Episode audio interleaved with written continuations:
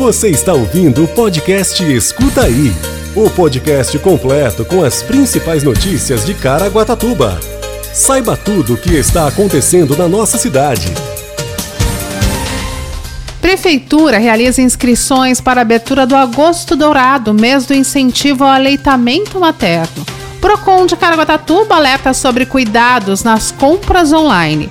Rede Municipal de Ensino de Caraguatatuba retoma as aulas nesta segunda-feira.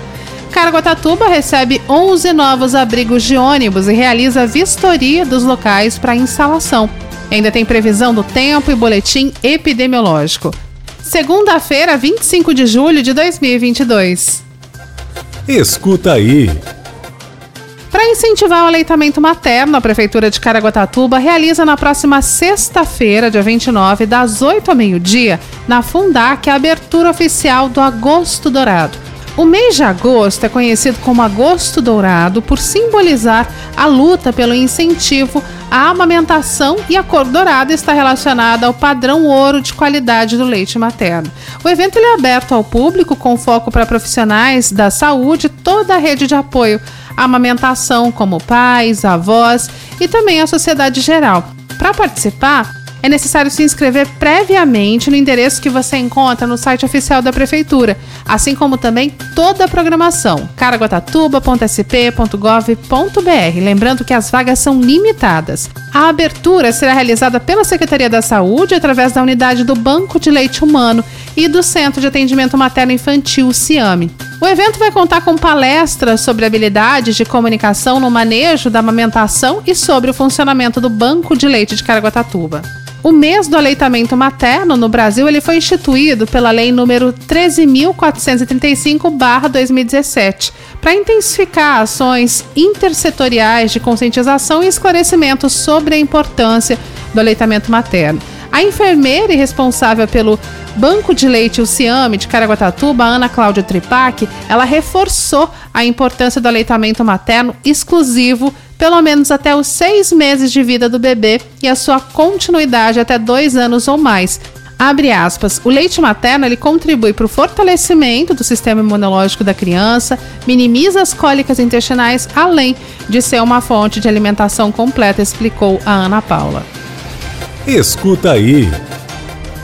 Na segunda quinzena de julho, o noticiário foi marcado por denúncias de vendas online de produtos que não foram entregues ou do recebimento de mercadorias diversas das solicitadas, como potes de areia no lugar de dispositivos eletrônicos.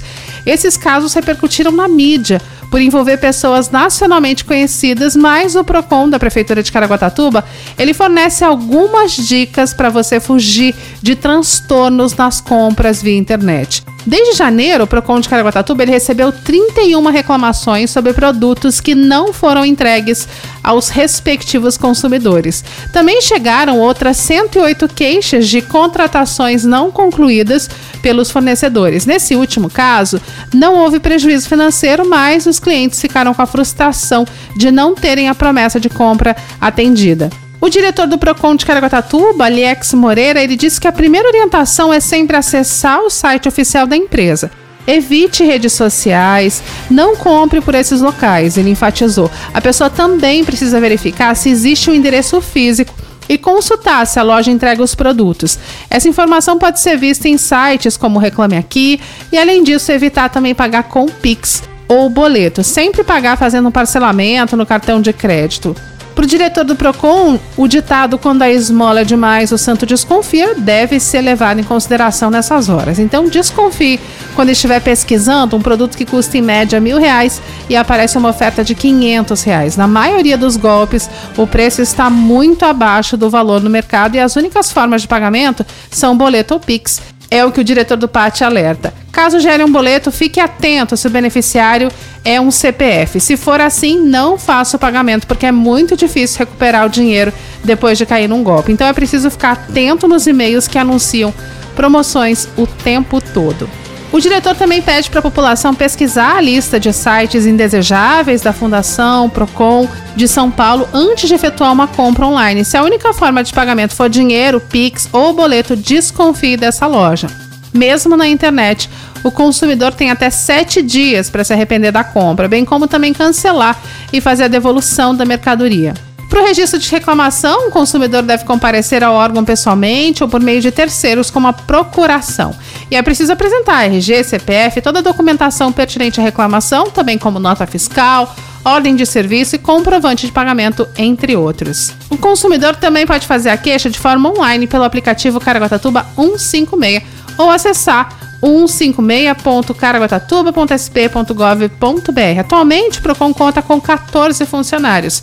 Mais informações 12 3897 8282. Escuta aí.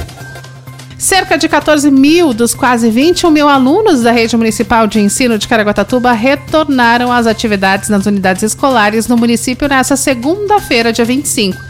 O recesso escolar para as etapas de ensino fundamental 1 e 2, educação de jovens e adultos UEJA, teve início no último dia 11, com a duração de duas semanas. Os centros de educação infantil, que atendem aproximadamente 7 mil alunos, mantiveram as atividades durante esse período. E, de acordo com o calendário escolar oficial, em 2022 serão 201 dias letivos, com o encerramento do semestre programado para o dia 16 de dezembro.